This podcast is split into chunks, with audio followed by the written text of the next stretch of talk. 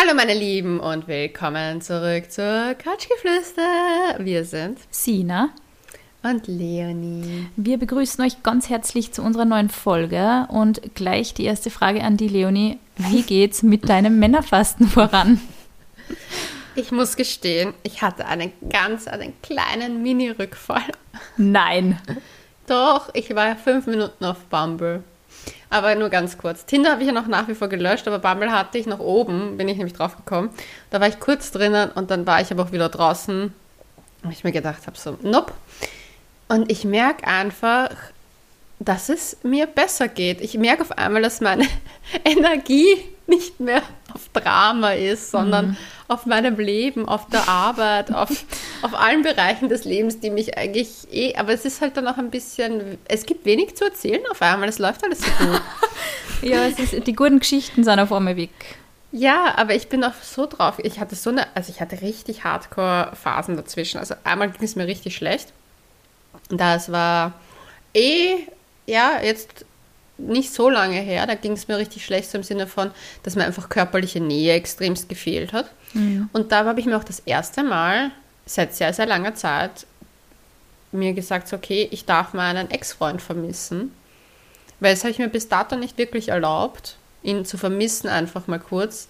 Sondern da habe ich wirklich mir gesagt, okay, das war zwar nicht gut alles, wie es war, aber man darf diese Zeit trotzdem auf ein, also auch die positiven Erlebnisse vor allem, da mal kurz vermissen dürfen. Mhm. Und dann ging es mir danach viel besser. Aber ich habe auf einmal gemerkt, so, es reinigt.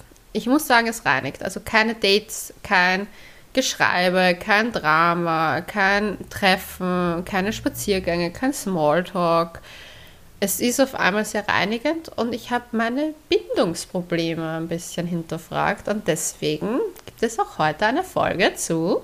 Ja, wir widmen uns dem Thema Bindungsängste mit mhm. Fokus auf Dating. Wie sind wir ja. da eigentlich drauf gekommen? Eigentlich haben uns das ganz viele geschrieben und ich bin dann irgendwie drauf gekommen, dass ich das vielleicht auch ein bisschen habe. Inwiefern, wie äußert sich das bei dir? Also ich bin schon jemand, wenn es dann ernster wird mit jemandem, dass ich das sehr stark hinterfrage, ob das alles passt und dann wegrennen möchte. Mhm.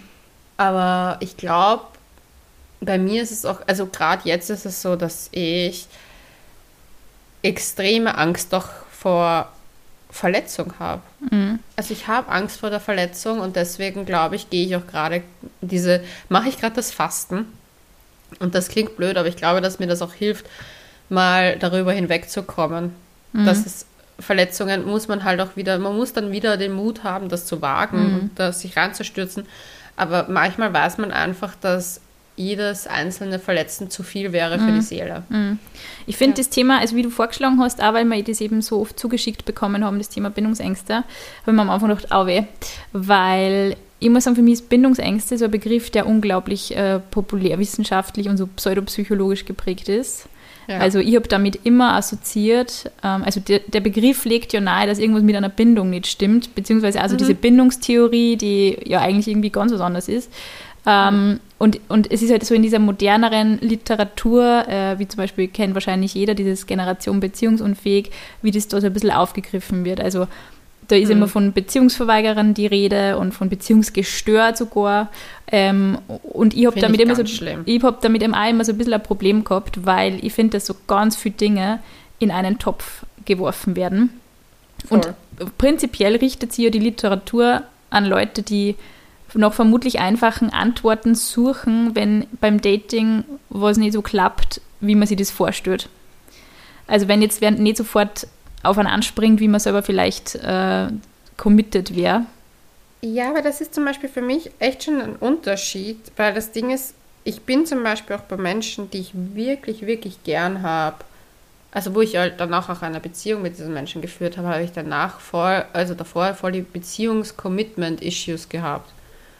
Weil ich einfach urverletzt oft war und uroft Angst hatte und uroft mir gedacht habe, so, oh Gott, oh Gott, oh Gott, oh Gott, oh Gott, mhm. wenn das, das geht jetzt alles schief, ich breche jetzt lieber alles ab und hau ab.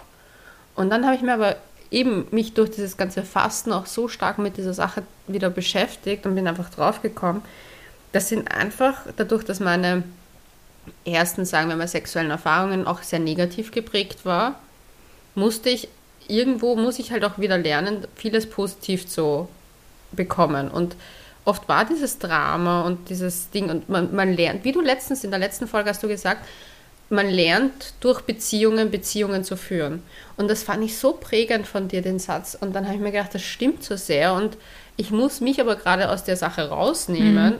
weil ich erstmal wieder mal alles andere beruhigen muss mhm. und wieder auf normal schalten muss, bevor ich was wage. Und ich glaube zum Beispiel, dass viele das genau fehlt. Mhm. Die wollen dann das einfach nur überdecken mit einer neuen Beziehung. Mhm. Und dann tauchen ja. diese Ängste aber trotzdem auf. Ich glaube auch, dass man da voll einen Unterschied sind. machen muss, weil das eine ist halt das, dass man, wie du es vielleicht auch schon öfter gelesen hast, also es gibt ja wahnsinnig viel Literatur dazu, dass das so ja. pathologisch gehandhabt wird, so oh, der Typ hat Bindungsängste. Wir haben ja auch mal Folgen gemacht über Narzissmus und dass man das auch nicht so pauschal immer sagen soll, äh, ja, der Typ schwierig. oder das Mädel ist ein Narzisst und deswegen beziehungsunfähig. Also ich finde, das ist immer sehr kurz gedacht. Ähm, und ganz ehrlich, ich bin eine Person, die sieben Jahre Single war. Also ich habe es selber auch nicht super gefunden, wenn man gesagt hat, du bist beziehungsunfähig, weil du bist schon so lange Single. Es kommt immer drauf, es kommt unglaublich auf die Situation an, in der man selber gerade ist, auf die Lebensphase. Also mhm. weil du sagst zum Beispiel, du hast offensichtlich den Blick schon total weit vorausgerichtet, indem du sagst, hey, es ist wahrscheinlich nicht die Bindung selber, vor der ich Angst habe, sondern ich weiß, ich habe Angst, vielleicht wieder so einen Trennungsschmerz zu erleben. Hm. Da gibt es ja ganz viele andere Ängste. Aber das eine ja. ist eben dieses pathologische Abtun, dieses, du bist beziehungsunfähig, weil du hast noch nie zehn Jahre Beziehung gehabt oder du schaffst das nicht länger wie ein halbes Jahr oder du hast schon lange überhaupt keine Beziehung mehr gehabt. Ähm, und das andere ist, dass es ja auch, also es gibt ja so einen Unterschied, finde ich, zwischen ähm, ist wer nicht committed, also heißt, das kann er mit mir Sex haben, kann sie mit mir treffen, aber er will jetzt keine offizielle Beziehung mit mir eingehen. Oder mhm. sagt man keine Nähe, weil ich finde, also vielleicht kennst du das aus deinem Freundeskreis, es gibt total viele Paare, die offensichtlich zusammen sind, aber mhm. die, wo man das halt nicht so fühlt, dass die irgendwie so eine Nähe, also eine körperliche ja. Nähe vielleicht miteinander praktizieren. Also diese, die haben halt diese Bindung dann auch nicht so im klassischen Sinne. Also ich finde, ich finde, der Begriff, also wenn, wenn man jetzt subsumieren würde, was Bindungsängste sind, meiner Meinung nach, würde ich sagen, es ist ein bisschen so ein loser Versuch, eben sich selber zu erklären, warum jetzt eine Beziehung nicht so ist, wie ich mir das jetzt in meinem Kopf vorstelle. Dann würde ich sagen, der Mensch hat Angst vor Nähe, der Mensch hat Angst vor Intimität. Und ich weiß nicht, man kennt es ja selber auch vielleicht von sich, dass man auch nicht mit jedem auf jede Art und Weise intim sein möchte. Ja, oder auch intim sein kann. Ja. Das Ding ist halt, ich habe wirklich wie, durch dieses, ich meine, das klingt jetzt immer so episch ein bisschen, so durch dieses Fasten habe ich so viel gelernt, aber es ist halt echt so, wenn du dir mal eine Auszeit von einer Thematik gönnst, das ist ein bisschen, finde ich, so wie wenn du Arbeit hast und dann auf Urlaub gehst und wirklich mal die E-Mails nicht liest, kriegst du wieder einen Blick aufs Ganze und wofür du arbeitest. Und ich habe mich aus dem Spielfeld rausgenommen, mhm. um zu sehen, okay, wie schaut das Spielfeld bei mir aus? Was sind die, die Züge, die ich immer tätige? Was sind die Spieler sozusagen, die ich immer nutze? Mhm. Und mich einfach diese ganzen Konstrukte mal anzuschauen, weil ich habe schon eine Tendenz zu Typen, die halt auch eher Beziehungsängste haben, kann man schon auch sagen. Aber das ist so ein Gegenspiel. Sobald sie mir das Commitment geben, mhm bin ich raus mhm. und umgekehrt. Also es ist ein Wechselspiel und das sind aber ganz oft Sachen aus der Kindheit, die man wiederholt. Dieses innere Kind, diese Schattenseiten, die man mit sich trägt und wie es überall heißt. Und ich habe mir dann gedacht, so, in Wahrheit stört mich nicht die Bindung an sich, sondern ich habe so Angst vor dem Verlassenwerden. Und es ist eigentlich eine Verlassenswerdensangst und keine Bindungsangst, mhm. weil die Bindung an sich wäre ja in Ordnung für mich. Schau, das ist, das ist genau das, was ich meine, weil, also wenn ja, ich mir das jetzt zum Beispiel in meiner persönlichen, so. ja voll, wenn ich das in meiner persönlichen Geschichte anschaue, ich habe halt auch eine Trennung gemacht, ich meine, the first card is the deepest, wie man immer so, mhm. so schön sagt. Oh Gott, Das ja, war wahnsinnig prägend für mich bis zum gewissen mhm. Grad. Ich habe mich nicht in der Situation, ich war ja selber als, als Person, als Individuum sicher noch nicht so ausgereift, was, was meinen Lebensweg betrifft, was mein Studienwahl betrifft, in welcher Stadt möchte ich leben. Und wenn die dann genau sowas zu so einer Zeit trifft, kommt es da wahrscheinlich nur zehnmal schlimmer vor, wie es eh schon ist. Und bei mir waren es, im Endeffekt war es auch immer der, die Angst vor diesem Trennungsschmerz. Aber sieben Jahre lang war kein Mensch dabei, der mich völlig von sich überzeugt hätte. Und ich habe es dann genauso gemacht wie du und habe mir gedacht, okay, ich nehme mir jetzt einfach die Zeit für mich, für mein Studium, für meine Arbeit Und wenn, wenn ich wen triff, mit dem es passt, es wird schon irgendwann passen. Und ich finde deswegen finde ich das so gefährlich, immer mit diesem Begriff, mit diesem schlagenden Begriff du hast Bindungsängste um sich zu werfen, mhm. weil ich selber oft dann schon so sehr an mir gezweifelt habe, wenn ja. andere Menschen gesagt haben, was, jetzt bist du schon so lang Single. Und das war einfach zum Zeitpunkt, wo ich gesagt habe, hey, bitte spart euch diese Kommentare, weil ich bin nicht bindungsunfähig und ich bin nicht beziehungsunfähig, sondern ich habe jetzt einfach momentan keine Muße und keine Lust. Dazu muss ich was sagen. Es gibt ja, also ich weiß nicht, welcher Psychologe oder Sexualtherapeut das gesagt hat, aber da gibt es dazu sogar etwas, und zwar, dass man zwei Jahre Single ist aus Umständen und danach ist es oft ein gewähltes Konstrukt, weil man aus seinem Muster nicht ausbricht. Aber man darf auch nicht vergessen, in manchen Jahren will man einfach auch nicht unbedingt in Beziehungen gehen. Und zum, vor allem als junger Mensch, finde ich, kann man, wenn man das möchte, die Erfahrung sammeln, Single zu sein, mhm. weil wir haben unsere Generation und eigentlich erst die Generation sozusagen vor uns ein bisschen diese Möglichkeiten, das wirklich voll und ganz auszuleben.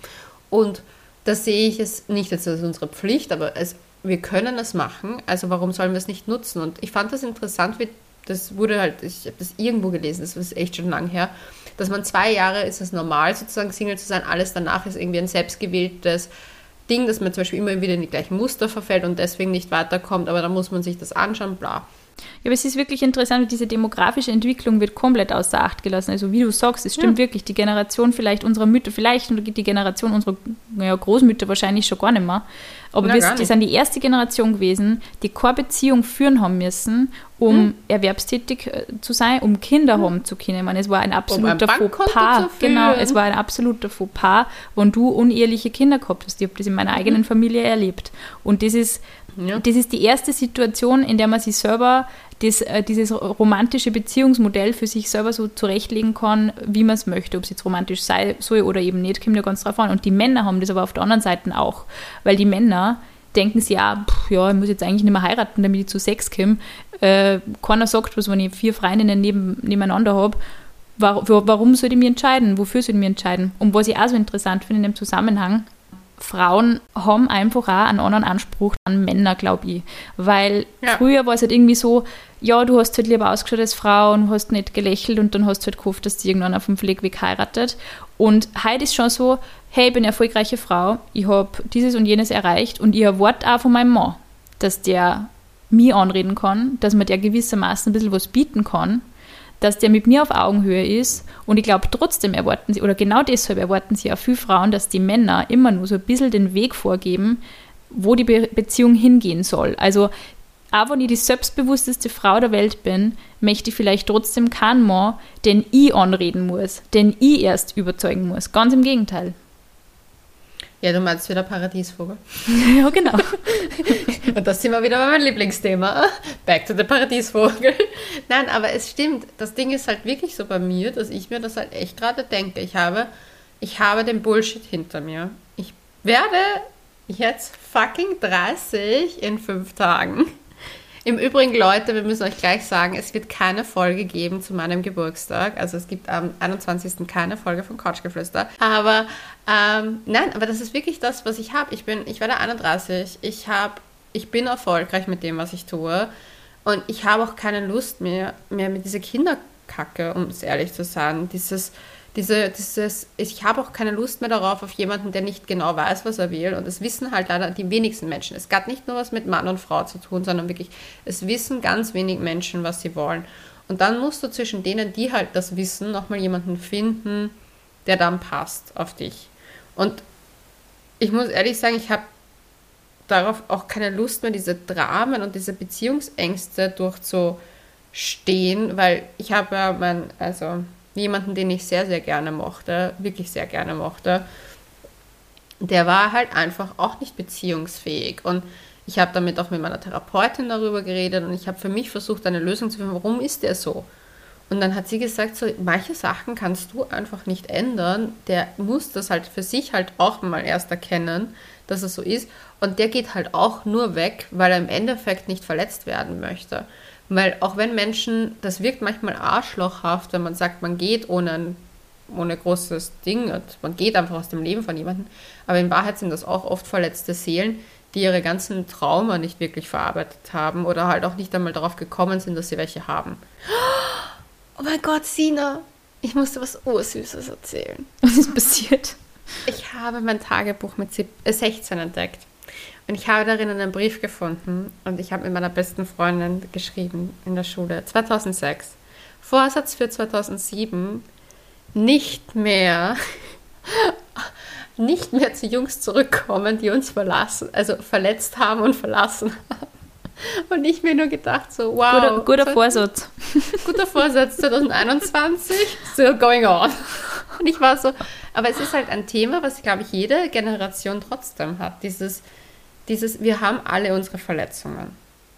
Und, ich und glaub, wir haben auch alle Ängste. Und ich glaube, dass man das nicht immer ja. alles als Bindungsangst ähm, ja. definieren kann, sondern vielleicht auch ein bisschen differenzierter betrachten. Ist es wirklich die Angst vor dem Mensch, vor der Nähe, vor der Intimität, vor der Bindung? Oder ist es vielleicht die Angst davor, hey, meine letzte Beziehung ist katastrophal gescheitert, ich habe Angst davor, dass mir, wieder, dass mir sowas wieder passiert. Oder ich habe ähm, unglaubliche Angst davor, keine Ahnung, schwanger zu werden oder Vater zu werden oder solche Sachen. Ich meine, das sind ja, oder finanzielle Verpflichtung zu haben. Das ist, ich glaube, dass das wirklich Ängste sind, die man ernst nehmen muss, auch bei Männern und die auch keinesfalls irgendwie leichtfertig oder lächerlich ähm, angesehen werden dürfen. Wir sind einfach, ich habe auch großen Respekt vor dem Thema Kinderkrank. Ich meine, ich gestehe das auch am Mann zu.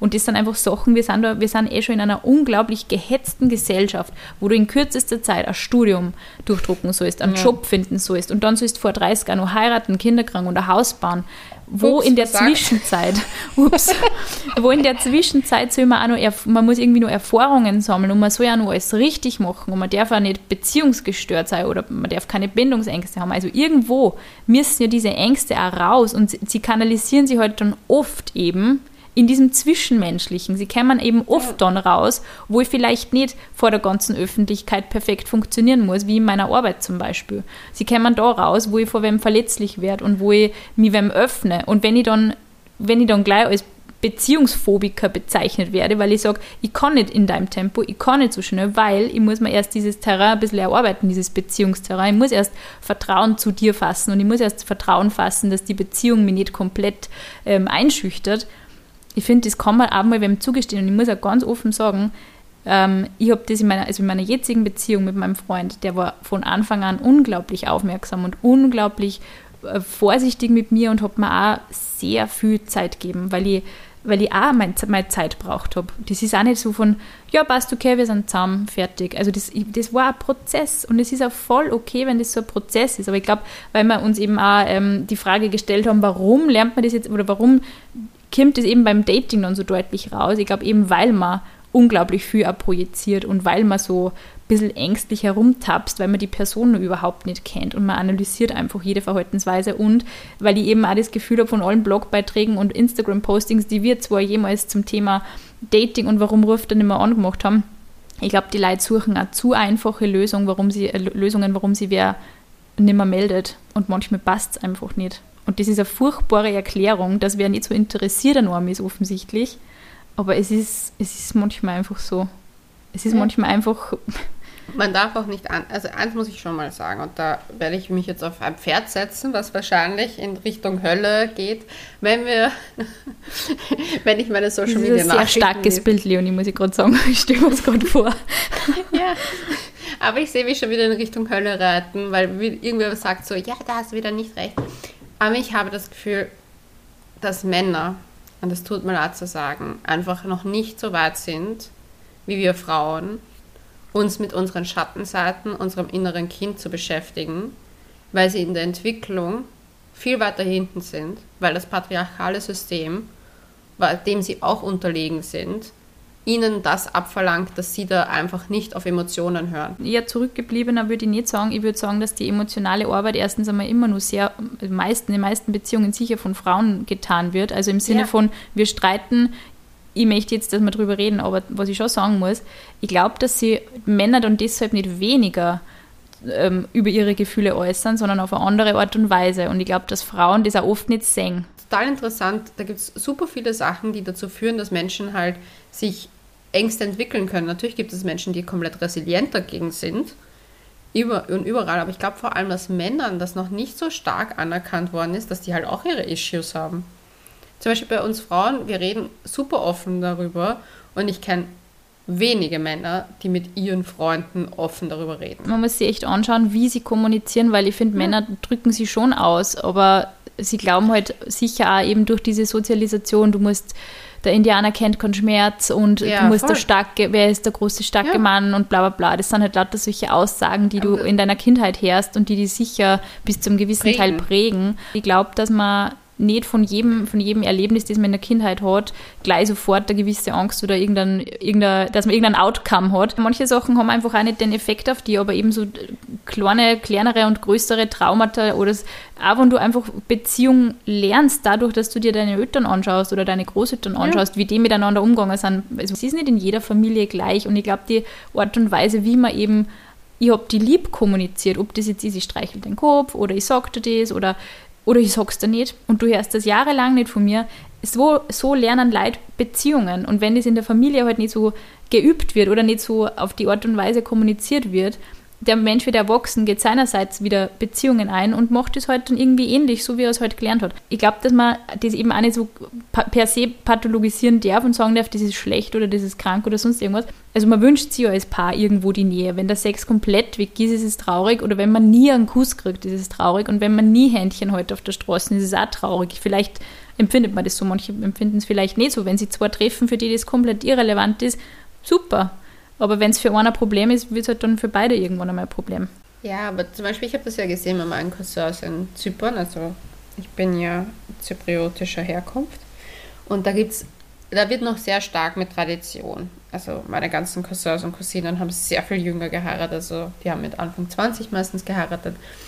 Und Konstrukte sind ganz anders dort als bei mir und in meiner Familie. Mein Vater ist komplett aus dem rausgegangen, weil er gesagt hat, er möchte auch mit diesem System nicht so viel zu tun haben. Und wenn ich mir die Sachen ansehe, wie die auch erzogen worden sind, weil ich habe ja zum Beispiel von meinen, das ist, sind die Kinder meiner Cousine, das mitbekommen, wie die erzogen sind, die sind ein bisschen jünger als ich. Und da habe ich schon erkennen können, wie deren Beziehungen verlaufen werden. Also das war total spannend, aber weil, wie die erzogen worden sind, so ist es ja, als Jungs haben sie halt prinzipiell mehr zu sagen gehabt als ihre kleine Schwester es wurde halt bis zu einem gewissen Punkt toleriert. Dann gab es irgendwann mal den Deckel drauf, weil gesagt wurde, es ist zu viel und wurde rumgeschrien. Aber die haben halt, die haben halt in ihre, die wussten, ihre Aufgabe ist es, eine Frau zu finden und da muss es halt funktionieren, da müssen sie Kinder produzieren und das ist ihre Aufgabe in der Welt. Und die kriegen dann auch immer das Gefühl, sie sind der König, weil das ist genau das, wie ja, man es wie man's heute erzogen hat. Mhm. Und das Ding ist, beide, der eine, wo ich immer gedacht habe, dass der emotionalere, der ist voll in seiner Rolle aufgegangen und der andere, wo ich eigentlich immer gedacht habe, dass der das voll als Kind habe, kam mir der ja schon so, so macho-mäßig rüber, der ist zerbrochen daran. Mhm. Der hat seine erste, also das ist seine Ex-Frau jetzt auch, der ist zerbrochen an dieser, an dieser Frau, weil der halt einfach jemanden sich gesucht hat, der diesem Bild entspricht, der, wo sie das Bild leben können. Aber die Emotionalität wurde nicht gelebt. Und die haben sich jetzt dann auch getrennt und ich habe das so e extremst schlimm empfunden für ihn, weil ich gesehen habe, wie viel Schmerz er darunter trägt, weil sein Weltenbild weggerüttelt worden ist. Und natürlich der halt aber auch nicht für sich halt mal hinterfragt hat, weil er bis dato noch nicht mal hinterfragt hat, was Beziehung bedeutet. Weil der hat diese vorgelebte traditionelle Sache gehabt. Und dann habe ich mir gedacht, so, ich bin in meiner Blase super privilegiert, dass ich mich mit dir zum Beispiel dauernd über das Thema austauschen kann, was sind Beziehungen etc. Das hat er zum Beispiel in seinem Kreis gar nicht. Mhm. Und wir dürfen nicht vergessen, dass es halt trotzdem die Mehrheit so ist und nicht wie wir. Ja, also und das auch, dass man sich öffnet, man, das war ja für uns von Anfang an auch ein Thema, über was reden wir, ja. über was reden wir nicht. Und natürlich baut ja. man dann halt immer so sukzessive ein bisschen die Hürden ab, weil ich auch das Gefühl habe, es geht irgendwie jedem gleich oder ähnlich. Es ja. hat jeder mal zu irgendeinem Zeitpunkt in seinem Leben ähm, das Gefühl, ich halte den Druck nicht aus, den ich vielleicht in meiner Beziehung verspüre, eine gewisse Rolle ausüben zu müssen. Oder das beim Dating ist so mühsam, weil ich immer das Gefühl habe, man macht so einen komischen Tanz miteinander und, äh, und dann weiß man nicht, wer, jetzt, wer sich jetzt als nächstes, als erstes melden soll. Und dann meldet sich keiner mehr. Und das ist ja, ja auch irgendwie ein Wahnsinn eigentlich. Also, dass man sich, man hat ja auch es ist zwar auch, wenn es beim Dating zum Beispiel kein Commitment gibt oder nur bis zum gewissen Grad ein Commitment gibt, ist es ja trotzdem ein Commitment. Also Ja. Triffst du nur mit anderen, triffst du was nicht mit anderen, likest du meine. Fotos, schreibst mir zurück, wann schreibst du mir zurück, schreibst mir mit Emojis zurück, du schreibst mir gleich, wenn du mir nach dem Date vor die Tür gebracht hast oder schreibt man sie nach dem Sex, schreibt man sie nicht. Also das ist ja eigentlich ist diese Welt, diese vermeintliche Welt der Freizügigkeit und, und Unverbindlichkeit voller Regeln und teilweise nur viel mehr wie jede Beziehung. Und das ist das zum Beispiel, ich habe nie, hab nie in meinem Leben wieder so viel Stress empfunden wie in, wie in meiner Dating-Phase. Und ich habe in Beziehungen am Anfang dieses, das war, auch- also das war so, für mich war das ein bisschen so ein Runterkämmer von diesem Gefühl, ich muss ständig alles kontrollieren, was in meinem Kopf und in dem Kopf von meinem potenziellen Partner vorgeht. So, ich kann jetzt mal loslassen, ich kann jetzt mal ankämmer, ich kann mich jetzt mal mit einer Person auf die Couch sitzen und einfach nur mal ich sein. Ich muss jetzt nicht irgendwelche Bilder von mir vermitteln und gleichzeitig schauen, wer ist der. Aber zum Beispiel, das ist ja das, wo ich mich halt auch gerade rausnehme, nur dass ich in keiner Beziehung bin. Ich gehe halt raus aus dem Spielfeld und Ja. versuche den Überblick zu bekommen. Aber das ist so, so spannend, dass du das sagst. Dass es, für mich war auch immer das Gefühl, wenn ich in einer Beziehung bin, eine Losgelöstheit, endlich mal nicht mit diesen ganzen Konstrukten irgendwie hinterher zu rennen. Aber weil wir auch alle glauben, wir müssen spielen. Ich habe letztens bei einem Spaziergang mit einem Freund darüber geredet, der ein ziemlicher, sagen wir mal, Playboy ist. Ähm, und er ist es selbst gewählt, weil er sagt, er genießt halt seine Seite als Single und so. Aber er sagt halt auch, für ihn ist halt aufgefallen, dass es gibt halt Frauen, den schreibst du und die machen absichtlich, schreiben sie dir zwei Tage später zurück. That's the game. Und ich habe so gesagt, so, ja, aber das ist das, was wir halt suggeriert bekommen, dass wir jetzt so hard to get zu sein müssen, weil wir sonst, wenn wir uns sexuell als offener darstellen, gleich mal als Schlampe, Hure und whatever bezeichnet werden. Das ist halt dieses Bild, was wir halt immer. Er hat zu mir gesagt so, Leonie, es nervt mich so sehr, weil ich glaube, mit den Frauen, die genau wie ich halt nicht jeden Tag schreiben wollen, sondern halt mal schauen, wie es läuft und ganz easy going, da wird es ja laufen. Aber alle, die halt dieses Hard to Get machen, schießen sich halt selber irgendwo ins Aus, obwohl sie vielleicht genau das Gleiche wollen wie er. Und ich war so, das stimmt eigentlich. Er hat halt irgendwo, suchen wir alle nach der Liebe, irgendwo suchen wir alle nach irgendwelcher, irgendwelchen Bekanntschaften, Liebe, ob es Beziehungen sein müssen, ist ja dahingestellt, aber wir suchen nach Nähe, zwischenmenschlicher Nähe. Auf einer sexuellen Basis, auf einer intellektuellen Basis, whatever. Aber wir suchen nach etwas und wir verbauen es uns oft, indem wir versuchen, ein Spiel zu spielen, was gar nicht nötig wäre. Und dann kommen uns unsere Ängste dazwischen und wir denken so, okay, ist es das jetzt? Bin ich überhaupt bereit für eine Beziehung? Oder lasse ich es lieber gleich sein? Oder gehe ich gleich lieber weg? Weil wir einfach Angst haben, so sehr vor es mal auch mal fließen zu lassen, weil wir haben immer dieses, ich habe das gemerkt, so auch bei der Arbeit, so, wir sind so gewöhnt, dass wir alles super schnell bekommen. Meine Mama hat noch gearbeitet mit Briefen. Und ich war so, wie hat sie das damals eigentlich gemacht? Und sie so, wir haben einfach gewartet.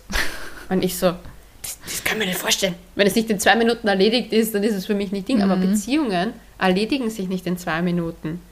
Äh, Wie du gesagt hast, was du gesagt hast mit diesem Kennenlernding, du kennst einen Menschen, also als Mensch, wenn du ihn wirklich oft triffst, erst nach einem Jahr als Persönlichkeit. Und erst danach baut sich das weiter aus. Also nach einem Jahr kann man sagen, man kennt die Grundzüge der Persönlichkeit. Und das ist ein Jahr, das sind ur viele Tage dazwischen. Und wir wollen innerhalb von einer Woche eigentlich schon wissen, ob das eine Beziehung werden kann. Ich glaube, dass Oft. ganz viele Leute unglaublich Angst vor Ehrlichkeit haben und vor Konfrontation. Also ich habe so Ja, das Gefühl, wenn, wenn, also dass Männer oft auch diesen Diskurs vielleicht meiden. Schau, ich finde dich voll nett und ich würde einfach gern mit dir Sex haben und ich würde gern vielleicht ein zweites oder drittes Mal mit dir Sex haben, aber ich bin einfach momentan nicht emotional verfügbar. Und allein diesen Satz zu sagen, dann, sie glauben dann, sie heimsen sie irrsinnig viel Drama von der Frau ein. Und außerdem wissen sie es ja am Anfang vielleicht auch noch nicht, ob sie mit der Sex haben wollen oder nicht. Also wenn wir jetzt mal so ein bisschen drüber reden, was man tun kann, wenn man wen datet, von dem man glaubt, dass er eben so diese Be Bindungsbeziehungsängste hat, offen und ehrlich sein. Ich glaube, man muss einfach die Karten auf den Tisch pack- packen, wenn man wen gut findet und sie denkt, ich würde mit dem gern zusammen sein, ich würde mit dem gern mehrere Abende in der Ja. Woche verbringen, ich würde gerne eine Beziehung haben, ich würde es gern probieren einfach. Sagen, einfach sagen und vielleicht einmal nachfragen. Ich share jetzt was Persönliches. Und zwar bei meinen letzten, deswegen habe ich auch das Fasten gestartet. war es eben genau das. Der Mensch hatte extremes Beziehungsproblem, whatever. Und er war einfach so, dass er für sich gesagt hat, er sieht das Ende in der Beziehung. Mit, wenn er mit mir wäre, es wäre ein Ende. Und ich habe mir gedacht, so, okay, passt, dann ist das halt so. Und er wollte eine Freundschaft. Und ich habe mir dann gedacht, so, nee, das funktioniert nicht. Wir haben das mit der Freundschaft probiert. Das ist immer wieder back to the roots. Wir hatten was miteinander und es funktioniert nicht. Und dann habe ich gesagt, so, du ganz ehrlich, ich will das nicht. Ich muss mich davon lösen. Und ich muss ehrlich sagen, der hat Beziehungsängste, aber ich bin nicht die, die sie heilen muss. Ich muss zu dem stehen, was ich will. Und ich wollte, ich wollte jetzt nicht 100% eine Beziehung mit ihm, aber ich wollte den Weg vielleicht gehen. Er hat anscheinend die Chancen so durchrationalisiert, äh, dass er schon das Ende gesehen hat, wie es ausgehen wird, weil er wusste, was für ein Mensch er ist. Und wenn er weiß, was für ein Mensch er ist und nicht daran arbeitet, was für ein Mensch er ist und das nicht ändern möchte, sondern sich denkt so, ja, ich bin immer so und deswegen gehe ich keine Beziehung an, dann sei, sei mir nicht böse, wenn ich das sage, aber hat er eh schon verloren im Leben das Einzige, was man selber machen kann, wenn man mit jemandem zusammenkommt, der eine Beziehungsangst hat, ist für sich zu evaluieren, was ist es mir wert. Was ist mir wert, da reinzustecken? Und zum Beispiel bei mir war es einfach, für mich war es einfach klar, hey, da ist jemand, der noch nicht so weit ist wie ich, der sieht schon das Ende, bevor es angefangen hat. Ich weiß noch nicht einmal, ob ich eine Beziehung mhm. möchte, aber der sieht schon unser gemeinsames Ende. Das klingt total also, I'm sorry to say, aber ja, aber der, das ist schon so, so weit gedacht, dass ich mir gedacht habe, so gibt es uns keine Chance, ist es okay, let it go. Und das funktioniert auch nicht. Wenn Menschen zusammenkommen, wo der eine Mensch seine Beziehungsangst noch nicht einmal ansatzweise ergriffen hat, woher sie kommt, und der andere Mensch, ich habe auch Beziehungsängste, aber ich lasse mich davon nicht so stark leiten, dass ich sage, ich denke das schon mhm. vorher durch.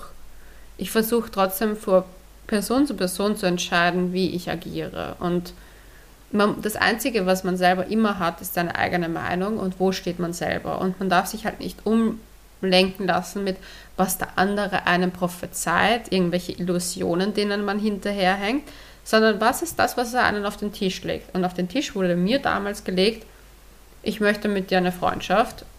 In Wahrheit funktioniert die Freundschaft nicht, aber ich habe dich urgern, ich möchte dich nicht wegbekommen aus meinem Leben, aber es funktioniert alles andere trotzdem nicht wirklich, weil ich sehe unser Ende dann muss ich entscheiden, was möchte ich. Und wenn ich dann sage, ja, ich gehe auf den Bullshit ein, kommt nur Drama raus. Und dann heißt es am Ende, wo jeder über den anderen schimpft. Und das finde ich halt auch nicht fair.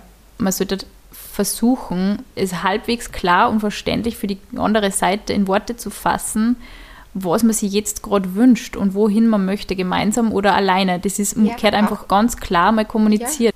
Ja. ja, aber es gibt zwei Sachen, die ich da habe. Und zwar, was möchte ich ganz klar in meinem Leben haben? Und das ist zum Beispiel in meinem Fall, ich möchte ganz klar in meinem Leben haben, irgendwann meine Familie, ich möchte mhm. einen Mann an meiner Seite haben und Kinder.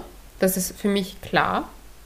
Aber dazwischen gibt es noch Menschen, mit wem sehe ich mich in den einzelnen Positionen.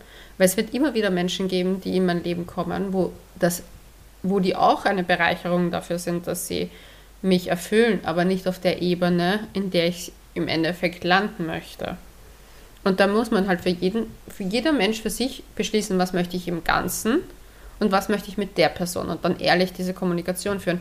Aber die Leute haben so viel Schiss davor zu sagen, hey, ich finde dich labernd, lass uns den Weg gehen. Aber sie haben genauso viel Schiss davor zu sagen, ich finde dich labernd, aber ich möchte gerade keine Beziehung.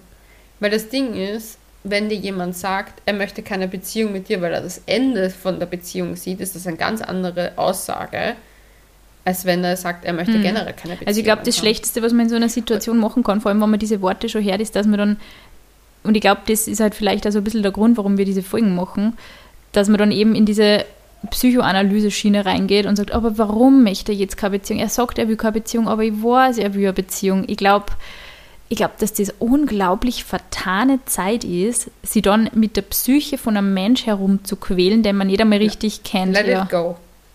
Ja. Let it go. Ganz ehrlich, wie der Typ mir das gesagt hat, habe ich mir gedacht, okay, du hast für dich eine Entscheidung getroffen. Ich finde das komplett absurd, was du in deinem Kopf da zusammengestottert hast. Weil das Ding ist, er hat ja auch etwas auf mich projiziert, was ich nicht erfülle. Mir wurde ja gesagt, das könnte so und so passieren, weil ich so und so agieren könnte. Das ist ja nicht in, in Kraft getreten. Das heißt, es ist ja nicht wirklich da gewesen. Und da habe ich mir gedacht, okay, wenn jemand so agiert, hat er keine Ahnung, wer ich bin und da muss ich schon wie so weggehen, weil der mich ja nicht sieht, wie ich bin, sondern eine Ja. Projektionsfeld. Ah, immer so dieses, wenn man andere Leute andere Gefühle erklären möchte. Ich finde, das ist so problematisch. Das ist leider wirklich, ich, ja, ich finde es auch als Mansplaining teilweise in, in, in der Anfangsphase. Weil danach habe ich das Gefühl, machen oft die Frauen Mansplaining bei Männern. Also es ist wirklich oft Ja. so, dass du dann ja, mein Freund hat jetzt gerade das gemacht und das hat er sicher gemacht, weil das und das. Also das ist wie, es ist, es hält sich sicher die Waage. Aber es gibt wirklich Typen, die zu Beginn eines Kennenlernens sehr, sehr in deinem Kopf sitzen und glauben, sie wissen sofort alles über dich. Sie schauen die an und du du, du wirst in mich verlieben. Das sind solche Typen, die sagen solche Sätze. Aber umgekehrt machen es Frauen halt in Beziehungen leider auch oft. Es ist, es ist leider die Wahrheit. wir geben uns nichts und wir nehmen uns nichts. Und ich bin kein Mensch davon, der sagt, Männer sind scheiße in Beziehungen, Frauen sind besser. Das ist nicht so. Es sind beide Seiten. In jeder Beziehung gibt es immer Ausnahmen, es gibt immer Problemkinder sozusagen. Jeder hat seine Issues, das ist so in Ordnung, aber die Hauptsache, und das ist, glaube ich, unser Slogan für den Podcast langsam, ist die Kommunikation, und zwar die ehrliche Kommunikation. Und ich glaube, dass du, wenn du jemanden ganz offen und ehrlich erklärst, hey, ich habe Probleme, mich zu binden, weil ich einfach so bin. Ich finde dich super spannend, aber mir, mir fällt das halt hier gerade alles super schwer. Glaube ich, wäre das viel angebrachter, als jemanden zu klären, das endet so. Und das Ding, aber dafür muss man sich halt auch mal selber erkennen und das tun die wenigsten. Ja, ich glaube, es ist wirklich oft einfacher, versuchen, Ängsten auf den Grund zu gehen und eben ehrlich zu sagen, ich habe Angst vor einer Trennung, ich habe Angst ähm, vor der Verantwortung, die eine Beziehung mit sich bringt, ich habe Angst davor, einen gewissen Teil von meiner Autonomie aufzugeben oder whatever, you name it. Mädels und Jungs, nehmt sich mal eine Auszeit aus dem Drama. Geht's, weil einfach nur 30 Tage sind nicht lang, wenn sie einen ewig vorkommen. Und ich spreche hier aus Erfahrung. Aber mal einen Step zurück. Schaut euch euer Feld an. Was sind eure Beziehungsmuster? Und wirklich mal 30 Tage einen Step zurückzugehen, ist echt so spannend, weil man kommt auf so viel drauf. Man merkt auf einmal den extremen Need also so diese, dieses Wollen nach Aufmerksamkeit, nach gewissen Dingen, die man einen sehen und das mal aufzuschreiben und wirklich nur aufzuschreiben und so ganz analytisch zu sagen, mir fehlt die Aufmerksamkeit, mir fehlt die, die Anerkennung. Weil das sind Sachen, wenn man die mal rauskristallisiert hat, erkennt man auch die, wo man sich die holt. Hole ich die mir wirklich immer in Beziehungen oder kann mir das auch ein anderer Bereich im Leben bringen? Und dann kann man neu definieren, wie man Beziehungen führt. Und für mich, was ich noch ganz, ganz klar gesehen habe, jetzt wo du es gesagt hast, auch mit dem Beziehungskonstrukt über die Geschichte hinaus, das ist das gleiche mit Religion. Wir haben Jahrzehnte, Jahrhunderte lang vorgelebt, welche Religion wir führen müssen oder sollten. Und jetzt sind wir auf eigenen Wegen unterwegs. Und ich glaube, dass viele Leute ganz klar funktionieren mit Regeln und andere funktionieren weniger mit Regeln. Und da müssen wir uns auch unsere Wege finden. Das gleiche ist mit Beziehungen. Ich glaube, es gibt die Leute, die komplett monogam leben, es gibt die Leute, die halt vielleicht zwei Jahresbeziehungen haben, drei Jahresbeziehungen haben, fünf Jahresbeziehungen haben. Und das muss auch erstmal gelebt werden, weil zum Beispiel früher war es eine Linie. Und jetzt haben wir die Zeit dafür, alles aufzudrosseln, wie es uns passt. Und wir müssen aber unseren Weg finden. Und das ist halt in unserer Generation vor allem, glaube ich, die Arbeit daran zu schauen, das auch zu, zu erzählen, dass wir uns da erstmal finden müssen. Und ich finde es eigentlich auch schön, dass wir diese Möglichkeit haben, weil ganz ehrlich, wir haben so viele Möglichkeiten. Es ist eigentlich ein wunderschönes Wachstum, was wir hier erleben dürfen. Und der Step zurück zur Bindungsangst, einfach mal sich dieses, den, den Raum zu nehmen, zu erkennen, was ist meine Angst in, in einer Beziehung, was sind meine Ängste, weil ist es wirklich die Angst vor der Beziehung und ist es die Angst vor Verlassenwerden? Ist es die Angst vom Schmerz? Ist es die Angst vor jemand kennt mich? Das sollte man sich halt Mhm. mal fragen. Absolut. Und damit würde ich sagen, beenden wir die Folge.